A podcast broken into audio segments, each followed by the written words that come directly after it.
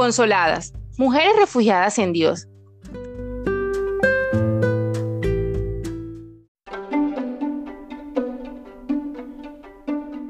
Qué bueno que sigas acompañándonos en nuestro recorrido por nuestra serie en Instagram, Hablando con Gracia. Acompáñanos. Con nosotras, Kelly Altamar. ¿Cómo te fue ayer? ¿Pudiste descifrar si eres o no una conversadora agradable? Oramos para que el Señor te deje ver su verdad y con sus lazos de amor te llene de su sabiduría. Recuerda que Satanás también puede usar nuestra lengua para ofender a las personas que amamos. Y lo primero que haremos en este ejercicio número 4 es revisar. ¿Cómo te fue ayer? ¿Pudiste descifrar si eres o no una conversadora agradable? Hemos estado orando para que el Señor te deje ver su verdad y con sus lazos de amor te llene de sabiduría. En este ejercicio, la tarea será la siguiente. ¿Te ha pasado que en medio de un mal momento, cuando estás muy enojada, dices cosas de las que después te arrepientes? Y terminas ofendiendo a las personas que amas. Esto sucede definitivamente cuando no estamos nutridas con la información correcta.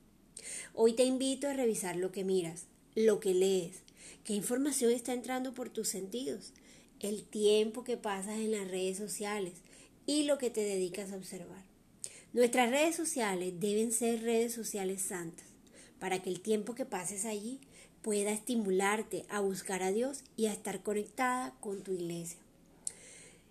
Es sencillo, es buscar cosas que nos estimulen en la palabra de Dios y nos ayuden a crecer de una forma correcta en todas las áreas de nuestras vidas.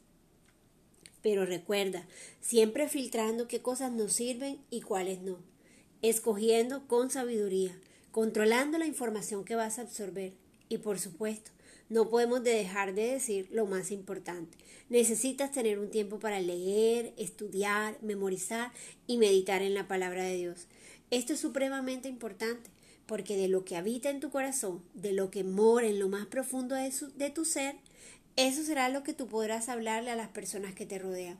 Si tú eres una mujer que dedica tiempo para edificarse en la palabra de Dios, seguramente vas a poder distinguir entre lo bueno y lo malo, lo que puedes escuchar, lo que puedes leer y lo que definitivamente no te edifica, lo que puedes escribir y lo que debes abstenerte a hacerlo, porque alguien que se ha ejercitado en lo correcto no va a escoger las cosas que sabe que no están bien.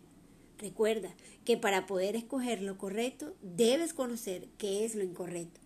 Así que en el día número 4 queremos animarte de todo nuestro corazón a que por favor tomes un tiempo especial para ir a la presencia de Dios. Pasa tiempo con Dios. Por ahí dicen nuestras abuelas, dime con quién andas y te diré quién eres. Y esa es una gran verdad. Las personas con las que te juntas van a influenciar sobre tu vida de una forma positiva si tienen cosas buenas para darte y de una forma negativa si quizás no tienen las mejores cosas para dar a tu corazón a tus pensamientos y por supuesto para influenciar en tus decisiones. Recuerda, las personas te darán simplemente lo que ellas tengan para dar. Si Dios ha estado hablando a tu corazón con todos estos ejercicios que hemos estado haciendo, yo quiero animarte y regalarte esta promesa de parte del Señor. La puedes encontrar en 2 de Samuel capítulo 23 versículo 2. Léela en voz alta conmigo y proclámala con tus labios. El Espíritu del Señor habló por medio de mí, puso sus palabras en mi lengua. Créelo.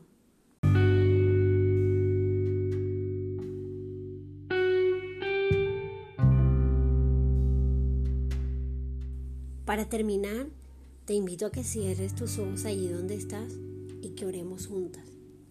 Padre Celestial, en este día te pedimos, Señor, que, que abras nuestros ojos para que podamos ver tu verdad, Señor. Dios, te pedimos de todo nuestro corazón que podamos, oh Dios, escoger, ver, leer, Dios, todas las cosas que realmente nos van a estimular para estar cerca de ti. Señor, recuérdanos todos los días que tú nos esperas en el altar. Padre, por favor, rodéanos de personas que nos ayuden a crecer en tu palabra, Señor. Padre, por favor, recuérdanos tener control sobre nuestros sentidos para que podamos escoger con sabiduría, Dios, cada día las cosas que nos acercan a ti y no las que nos alejan. Padre, te pido, oh Dios, que aun cuando estemos enojadas, podamos, Dios, hacer, hablar correctamente lo que tú quieres que nosotros digamos.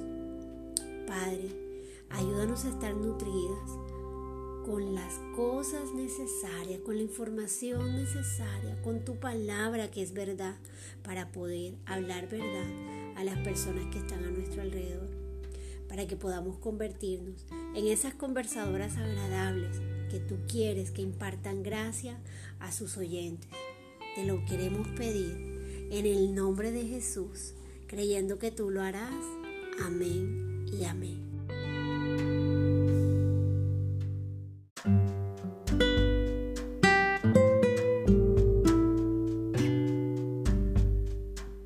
Te invitamos a que nos encuentres como consoladas-al piso en Instagram. Te esperamos en nuestro próximo episodio de nuestra serie Hablemos con Gracia.